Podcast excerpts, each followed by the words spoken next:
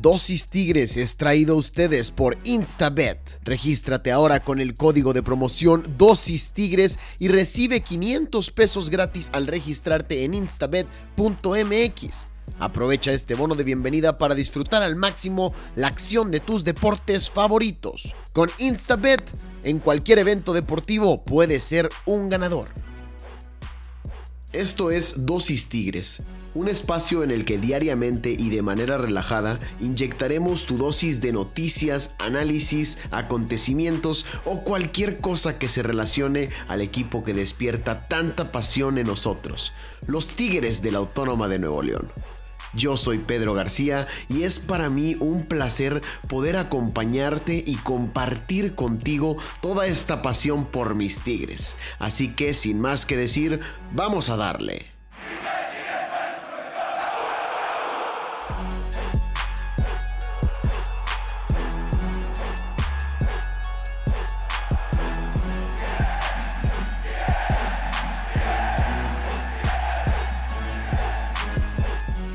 Anoche en el volcán se apareció el día. Aprovechó que no iba a haber gente en las tribunas, se escabulló por ahí y se le apareció el diablo a unos tigres tristes que realmente estuvieron deslúcidos, eh, que carecieron de ideas y de variantes al ataque para poder abrir las puertas del infierno. No pudieron convertir un solo gol y perdieron por la mínima en casa. Fíjense nada más, el equipo de Toluca tenía 10 partidos sin ganar como visitante.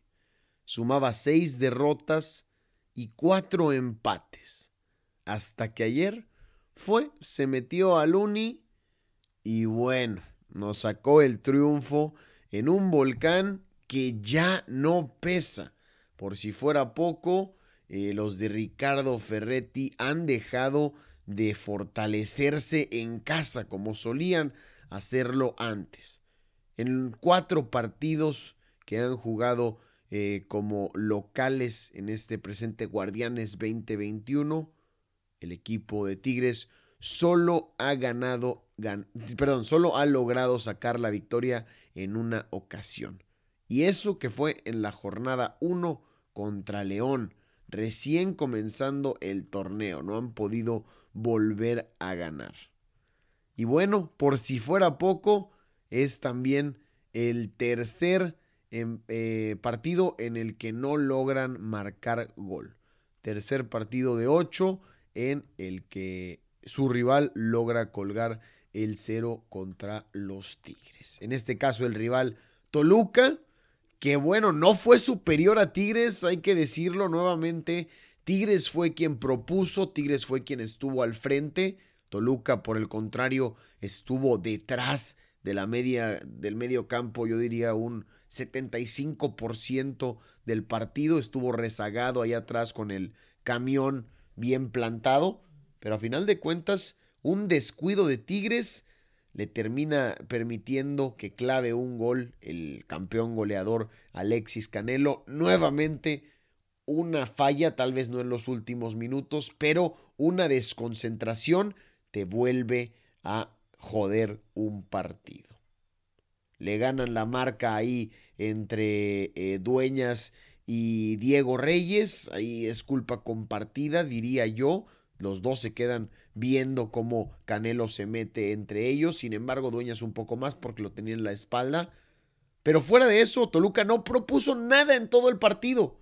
Y Tigres, aún teniendo la oportunidad, teniendo el balón, no supo cómo abrir el cerrojo de un Toluca que llega a los 17 puntos y probablemente al segundo lugar general de esta jornada. Bueno, llegó al segundo lugar general de esta jornada, pero mañana hay actividad, juega el América, juega Rayados y, otros equipos por ahí, entonces podrían superar a el conjunto de los Diablos Rojos y por ahí eh, bajarlos a tercer lugar. Sin embargo, llegan a 17 puntos con este triunfo en el universitario y mínimo se quedan entre los cuatro primeros, que son los importantes en este Guardianes 2021.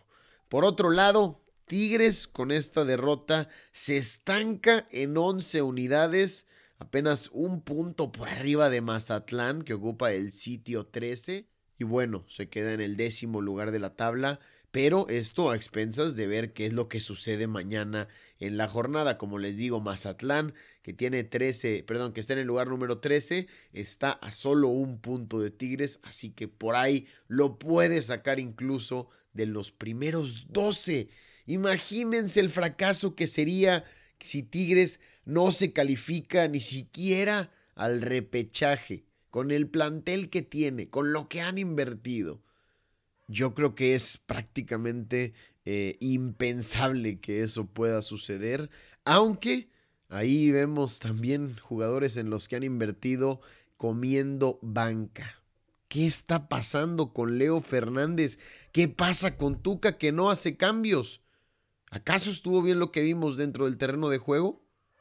No sé, señoras y señores, ¿qué les parece si lo platicamos aquí en el episodio de Dosis Tigres? Porque como siempre, después de un partido hay un buen análisis aquí en Dosis Tigres. Así que vamos a platicar en el episodio de hoy de lo que sucedió en el volcán de la derrota de Tigres, qué fue lo que influyó en que Tigres no pudiera ganar, en que terminara perdiendo y también las declaraciones de Ricardo Ferretti después del partido. Eh, el Tuca sabemos que cuando gana Tigres no va a hablar, no va a la rueda de prensa porque dice que no tiene que dar explicaciones de nada, su equipo está bien. Sin embargo, cuando pierde, siempre sale a dar la cara, es algo que se le reconoce, al menos, al menos eso sí, sí hace Ricardo Ferretti.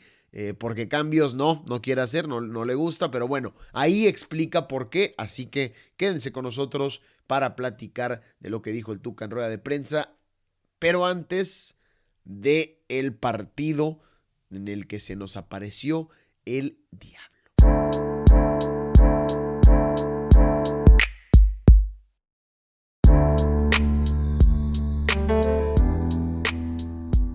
Lamentablemente se ha vuelto una constante en los últimos partidos que Tigres llega a ser el equipo eh, dominante que es el equipo que, juega mejor al fútbol, que genera más, que, tiene un mejor flujo del partido, pero a final de cuentas no mete los goles, no mete las que tiene o, no logra generar ocasiones claras de peligro y en un descuido en la parte baja le posibilita sumar puntos al rival.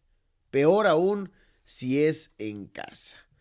Lo de Toluca fue realmente un, juego muy interesante lo que pusieron dentro del terreno de juego, lo que hizo Cristante. Eh, quiso presionar a Tigres los primeros minutos, eh, buscó hacer la presión alta, salió con la intención de cansar al equipo de Tigres y de arrebatarles la bola por ahí en tres cuartos de cancha.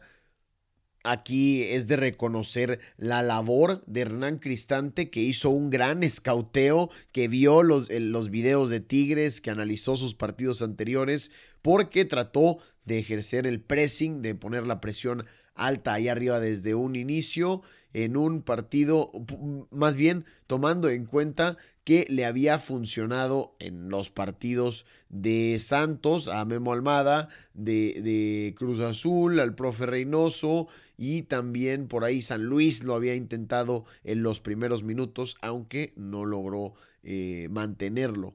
Lo mismo sucedió con Toluca que lo que sucedió con San Luis. Trataron de ejercer la presión alta desde un inicio, cambiaron incluso la formación eh, con base en Tigres, venían jugando una especie de 4-4-2 y en este partido jugaron un 4-3-3. Sacaron eh, a, a, Michael, ahí arriba, Michael Estrada y también metieron a Enrique Tribeiro en la punta. Pusieron a Enrique Tribeiro solo en la delantera centro y abrieron a Canelo por la izquierda y a Rubén Zambuesa por la derecha, poniendo a Baeza un poco como interior o como enganche, jugando ahí flotado y Gallito Vázquez y Toño Ríos como doble contención. Toluca no venía jugando con, un con, una doble contención, simplemente Gallito Vázquez tomaba esa zona del campo y tomaba la doble labor de recuperador y pivote. En este caso,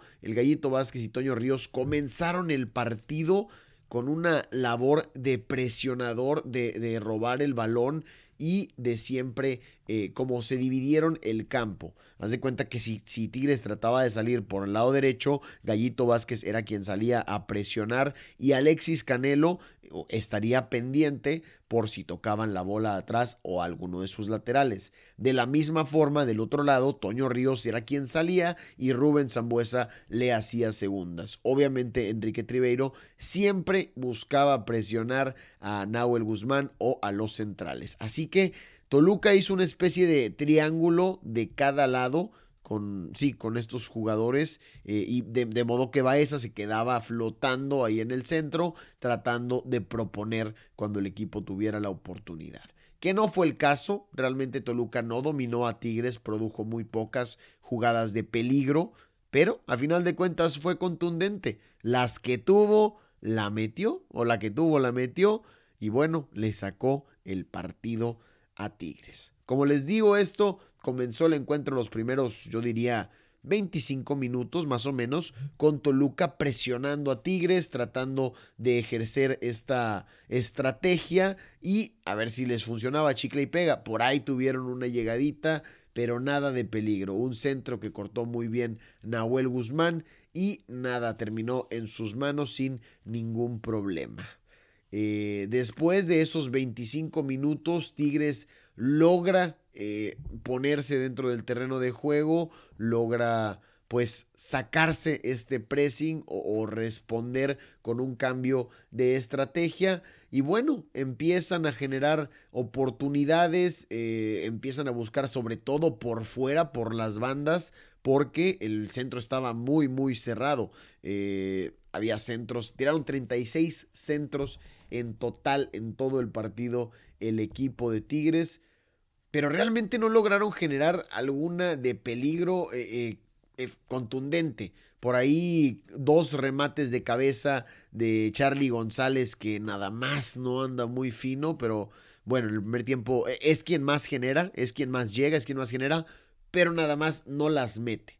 Desde el primer partido, bueno, desde los primeros partidos, jornada 1 y jornada 3, que metió contra Atlas y contra San, perdón, y contra contra León y contra Atlas más bien respectivamente, no ha vuelto a convertir gol y es el jugador que más falla no solo en Tigres, en toda la Liga MX. Es el jugador que más oportunidades de peligro ha tenido y que menos porcentaje de gol tiene. Así las cosas lamentablemente para el Cocolizo en Tigres. Sin embargo, no lo culpo, eh, realmente no hubo muy buena muy buena química, diría yo, o no se encontraron dentro del terreno de juego en esta formación el tan esperado tridente del diente, Guiñac y, Carlos González. Carlos a Guiñac se le dificulta, cada vez se le ve un poco más perdido dentro del terreno de juego, no sabe si salir del área, si quedarse dentro del área, porque luego le, le estorba a Carlos González o se hacen bolas entre ellos luego sale y a las bandas se pega con, con el diente. Es, está perdido en estos momentos André Pierre Gignac. No le ha funcionado el cambio de, de estrategia, por más que lo hayamos pensado de esta forma en el partido anterior contra San Luis, porque Tigres se vio superior. En este encuentro nos, yo al menos me di cuenta que no me gustó mucho verlos a los tres juntos si va a ser de esta manera. Creo que Gignac tendría que bajarse un poco más, eh, de manera que él juegue de falso 9, eh, botándose, y Carlos González dentro del área de, killer, aunque no me gusta tampoco tanto, o nada más Guiñac y Carlos González ahí arriba, pero Nico López tendría que salir, porque Nico López, aunque estaba jugando de extremo por la banda izquierda, Vimos cómo Tuca Ferretti lo regañó en varias ocasiones porque se quedaba muy arriba. Él está acostumbrado a ser un jugador de área, a ser delantero, sí, un poco más abierto, pero tirado al frente y vimos cómo Tuca le pedía que bajara, que recuperara. Aquí no, muy bien dentro de lo poco rescatable, lo hizo muy bien de lateral, pero Tigres eh, y Nico, con Nico López ahí había una brecha o un espacio muy grande entre estos dos jugadores porque pues se iba muy, muy arriba el diente. A final de cuentas, el primer tiempo termina 0 por 0. Tigres genera alguna que otra de peligro, pero no logra abrir el marco.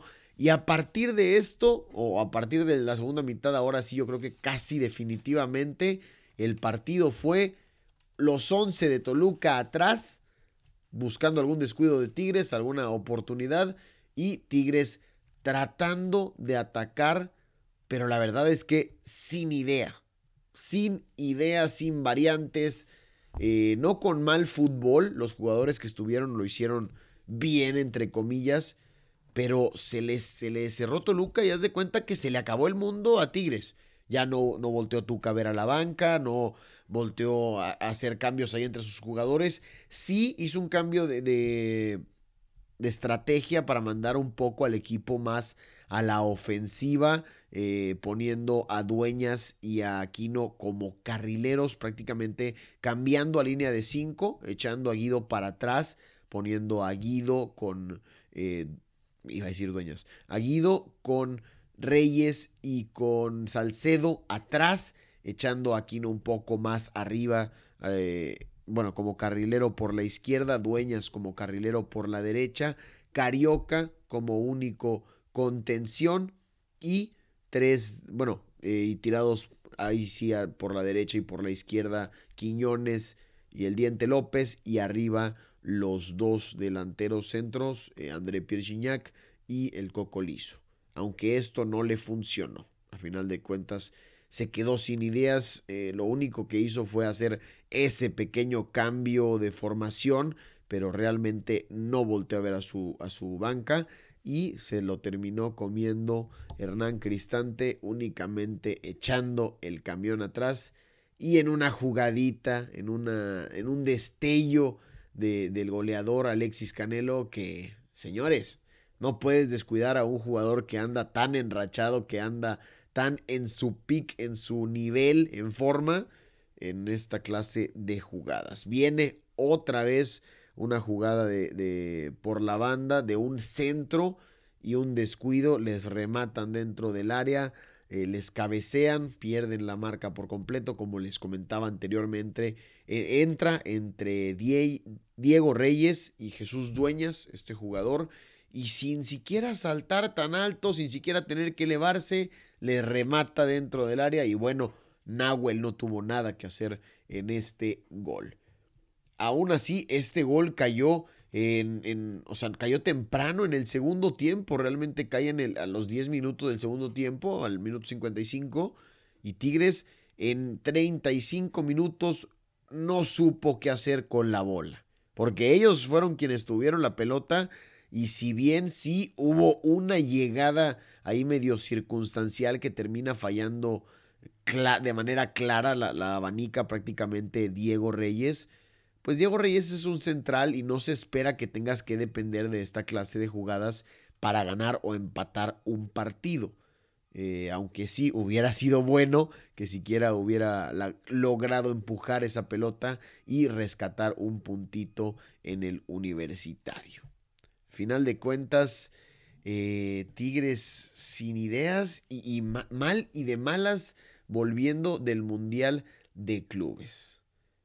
Eh, Quiñones, que usualmente saca la casta, ayer fue neutralizado y congelado tanto por Rigonato como por Rodolfo Salinas. Estuvo por las dos bandas y por ninguna de ellas pudo contribuir o generar peligro.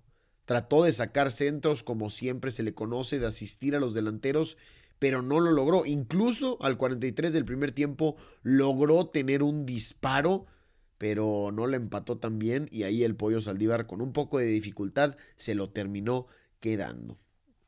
Y los tres de arriba, bueno, primero que nada, Carlos González, Pumas no extraña y él extraña a los Pumas. No está metiendo nada, es el que más falla en toda la liga como les comentaba y desde la jornada 1 y 3 no ha hecho gol. y no ha logrado generar tanto, bueno, sí ha logrado generar peligro eh, de, su cabeza o de, su, de sus botines frente al arco, pero las ha fallado. Él ha sido quien ha tenido la oportunidad y la ha desperdiciado, la ha fallado o le han atajado la bola. Mas no ha sido él quien ha generado la jugada desde antes, quien ha puesto pases a André Pierre Gignac, que ha servido o ha asistido a, otro de sus compañeros. Realmente tampoco lo ha hecho. Entonces hay que estar checando a Carlos González. Eh, y otro de los puntos que a lo mejor se pueden unir aquí es que a mí ya no me gustó esta formación en la que están Guiñac, El Diente y Cocolizo dentro al mismo tiempo. Suena muy bonito, la verdad, en el papel y, a veces o, a ratos, a momentos te podría funcionar bien, pero la verdad es que eh, no sé cómo vaya a seguir funcionando porque sí queda un, un espacio, eh, haz de cuenta que Tigre está jugando una especie de 4-3-3, pero con dos delanteros centros y alguien abierto y además con dos contenciones y un extremo por la derecha.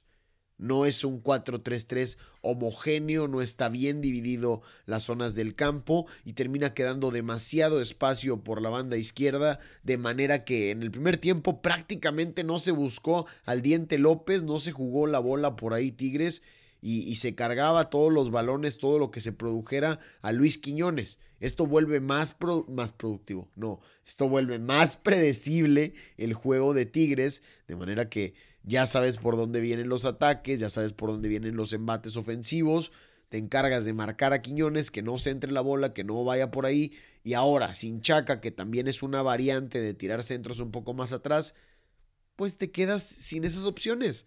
Ayer vimos cómo Toluca paró a, a, Quiñones y por la otra banda la verdad es que el diente no supo producir mucho porque no es una labor a la que esté acostumbrado a responder o, a ser responsable. Así que a mí, a mí no me gusta eso y creo que aquí se puede suscitar más o a mí me gustaría más que con la vuelta del Chaca. Eh, Aquino, que no lo ha hecho nada mal de lateral, ojo, de hecho me gusta cómo lo hace ahí en la lateral, a lo mejor sí ver a los tres, pero con un 4-3-3 más natural, o, que se peleen ahí, ahí el puesto eh, arriba. Una, una, opción podría ser sí que fuera el 4-3-3 más natural, que en el que jugaran eh, André Pierre por la izquierda, el diente por la derecha y Carlos González por el centro. Que sí sacas a del área, no es lo más normal, pero ya ha jugado por ahí cuando jugaba con Edu Vargas y con eh, Ener Valencia. Aunque bueno, no me gustaría a mí tanto eso. Y la otra es que vuelvas a los dos delanteros ahí arriba y fomentes la competencia interna. Echas a Quino arriba y, devuelves a Chaca la lateral ahora que vuelva, a Dueñas al lado izquierdo y pues pelea interna, o sea, a competir, a competir por el puesto y por ahí incluso eh, fomentas a que haya un mejor fútbol. Vamos a ver qué es lo que termina decidiendo el Tuca Ferretti, quien por cierto no hizo cambios el día de ayer y a mí, como a muchos, nos dio coraje, eh, nos pareció que había jugadores que podían aportar, sobre todo dos, y uno del que quiero hablar. Dos me refiero porque obviamente estaba Raimundo Fulgencio, pero el jugador que está bajo los reflectores y que pasó de ser el mejor jugador del torneo 2020 eh, a ser borrado por Ricardo Ferretti y que ha estado comiendo banca en Tigres prácticamente desde que llegó. Leo Fernández. Ayer lo pasaban en la cámara ahí calentando y se le veía molesto, se le veía disgustado. ¿Y cómo no estarlo si en un partido de esta clase me parece que es en los que necesitas darle la confianza, eh, permitirle el, rival te está cediendo todo. Necesitas más y alguien que te produzca ideas, alguien que te genere más al ataque. Oye, haz un cambio hombre por hombre y mete a Leo. O incluso saca algún defensa si no te están atacando en lo absoluto y manda a Leo arriba. Echa toda la carne al asador. Ofensiva all the way, motherfuckers. ¿O será que la situación de Leo realmente está tan jodida que, que no lo quiere ni meter?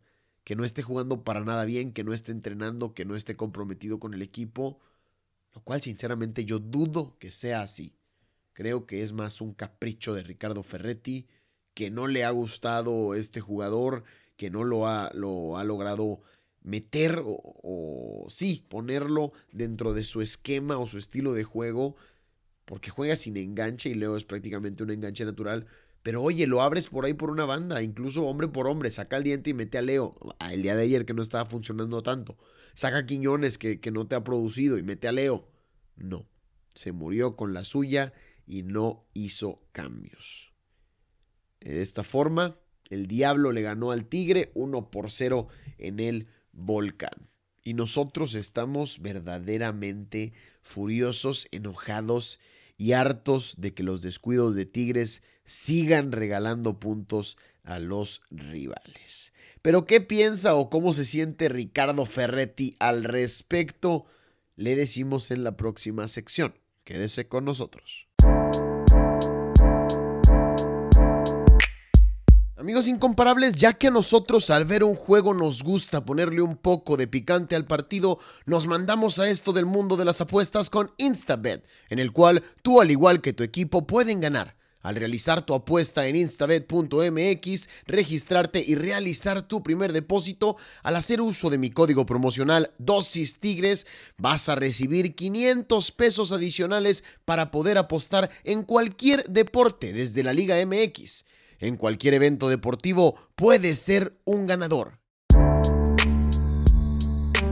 Como es costumbre, cuando pierde Tigres, Ricardo Ferretti da la cara y va a rueda de prensa. Antes de comenzar con esta situación de, rueda de prensa, de qué fue lo que le preguntaron, qué fue lo que dijo, bueno, primero que nada hablar de la situación de salud del de, Tuca Ferretti. Le preguntaron ahí mismo en la conferencia eh, qué le sucedía porque ayer entró al partido con muletas. Y de hecho se lo llevaron en el carrito de las desgracias, le dieron un ride al vestidor. Y bueno, contestó que, que la situación que él traía es por lo de la prótesis de cadera. Como ya sabemos, él tiene una operación de prótesis del lado izquierdo. Eh, lo, lo, del video, 60 años hipótesis, y luego mejor que ustedes, cagajo. Pero bueno, eh, tiene la prótesis del lado izquierdo y él debía hacerse la, la, del lado derecho en un tiempo más, lo que equivalía al año pasado. Pero debido a la pandemia, el Tuca no pudo hacerse la operación y en este lapso de tiempo pues ya pasaron nueve meses con la situación que bueno, se fue poniendo cada vez peor, el desgaste de los cartílagos ahí en la cadera y toda la situación ósea termina afectando, entonces ahora sí se está esperando nada más a que sea la fecha FIFA para poder ahora sí operarse el lado derecho de la cadera. Así que eso es por lo que llegó en, muletas al partido. Y de la otra, del otro motivo que quiero hablar antes de entrar de lleno también a lo que dijo acerca de lo sucedido dentro del terreno de juego, las preguntas acerca de por qué o no hizo cambios cómo vio a los jugadores y demás.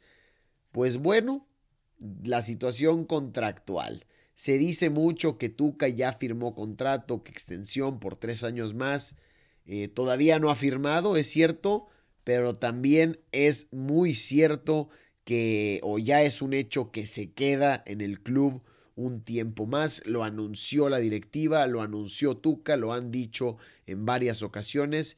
Y bueno, él dijo que aunque se, haya hecho mucho o traten de hacer mucho ruido, mucha bulla, pues la directiva o la declaración del ingeniero ya la conocen y la de él ya la conocen. Los dos están comprometidos y no hay necesidad de estar preocupados por, por el hecho del contrato o por el compromiso de ambas partes.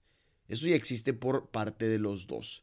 Que la firma del contrato, dijo Tuca, se puede dar en cualquier momento. Así que para todos los antitucas o para todos los amantes de Ricardo Ferretti, buenas o malas noticias, dependiendo.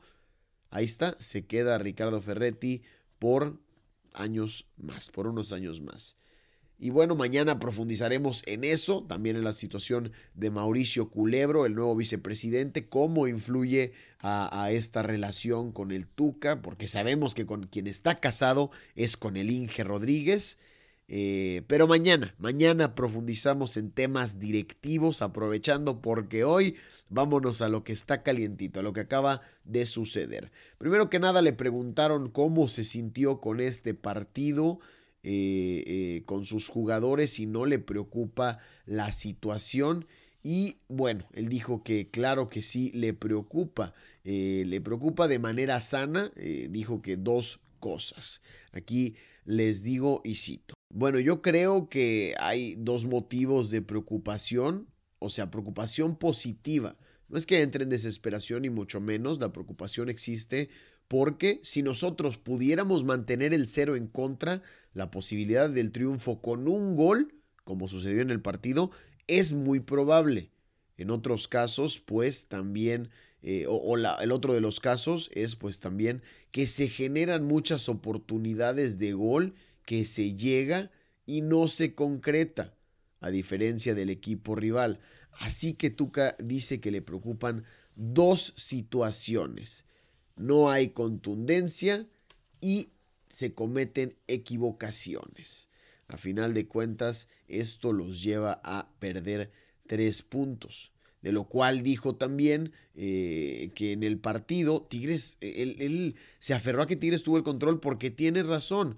Eh, dijo, yo creo que tenemos el control, tenemos todo, tenemos oportunidades de gol, dominio, todo lo tenemos. A final de cuentas fueron esas dos cosas. No tuvimos contundencia y, no y, cometimos una equivocación que nos llevó a perder los tres puntos.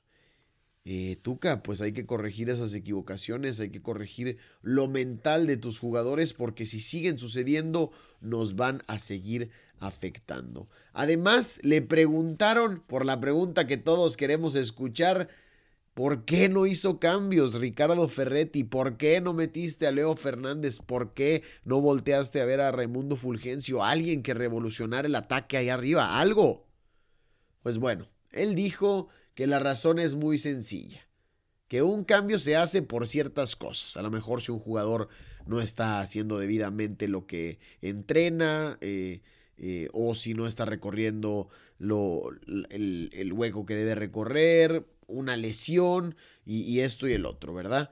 Pero si, si tus jugadores están haciendo bien las cosas, yo no veo por qué tienes que hacer un cambio. Eso fue lo que él dijo. Aparte, Tienes que ver, eh, yo creo que eres una persona pensante, le dijo al, reportero, y, si tuvieras que hacer un cambio sería algo más ofensivo. Lo único que podría hacer sería un jugador más al ataque y en ese caso ya teníamos en la ofensiva a seis jugadores, los cuales son de características ofensivas. Teníamos a Dueñas, teníamos a Quino, teníamos a Luis, a André, a Carlos y al Diente pues no creo que meter a un ofensivo más solucionaría la situación. Meter a siete delanteros a mí ya me parecería una locura. Pues no cuando vas perdiendo, Ricardo, no cuando vas perdiendo y cuando quieres sacar el resultado, mete siete, ocho o hasta nueve delanteros y mandas hasta el portero al ataque, chinga. Eh, esa fue la razón por la cual él dijo que no hizo cambios pero en esos casos haces un cambio por el físico. Por Dios, tus jugadores llevan jugando partidos cada cuatro, cada tres días. Tienen un juego el viernes y te aventaste un partido con los once mismos durante todo el encuentro. Me parece que era al menos para hacer un jugador, un cambio jugador hombre por hombre. Al menos para darle un refresco a tus jugadores. Eh, ya a final de cuentas, para, para cerrar esto, él mencionó que eh, o le dio un tanto de mérito al Toluca, quien, bueno, les presionó al minuto 25, pero después jugó atrás de su media cancha por 75 minutos y que fue muy difícil encontrar espacio, generar oportunidades y tuvieron que buscar afuera porque el medio estaba muy cerrado. Eh, lograron tener sus oportunidades, lograron incluso llegar, pero pues no se logró abrir el marco. Eh, no fue tan, dice él que, no fue tan sencillo porque no es fácil cuando se meten 10 u 11 jugadores a la, atrás y en tres cuartos de cancha te defienden con todo el equipo. Esas fueron las explicaciones que dio Ricardo Ferretti al por qué no hizo cambios, a cómo se llevó a cabo el partido y bueno, además situaciones. La gente la verdad es que ahorita no está muy contenta con Tuca, está un poco molesta, pero también habrá que reprocharle a los jugadores un poquito más eh, lo que hacen dentro del terreno de juego. El partido pasado contra San Luis fue una desconcentración, este partido es de nuevo una desconcentración, el gol atrás. Y sí, a la ofensiva hace falta mucha idea, hace falta muchas variantes y por ahí me parece que sí puede ser el Tuca que no los suelta, que los trae amarrados y no los deja eh, probar cosas nuevas, tirar desde lejos, etcétera. Pero bueno, vamos a ver cómo se terminan arreglando las cosas. A mí me parece que queda todavía eh, mitad de la, la, segunda mitad de la liga, que es cuando Tigres aprieta, que es cuando agarra mejor ritmo y esperemos que puedan mejorar contra Puebla, porque ya después se viene la fecha FIFA, tienen 15 días de descanso y ahora sí, apretar con todo el cierre de la liga. Mañana nos escuchamos para platicar acerca de lo de Mauricio Culebro, el tema del nuevo vicepresidente, quién es, qué ha hecho, cómo es que llega Tigres y cómo influye también en la situación contractual y la renovación del Tuca. Señoras y señores, ánimo, no bajemos la cara por una derrota de Tigres, fue solo un mal partido, esperemos no sea un mal torneo. Vamos con más garra y a darle. Yo soy Pedro García y espero que hayan disfrutado su inyección de dosis Tigres. El día de mañana nos volvemos a escuchar. Adiós.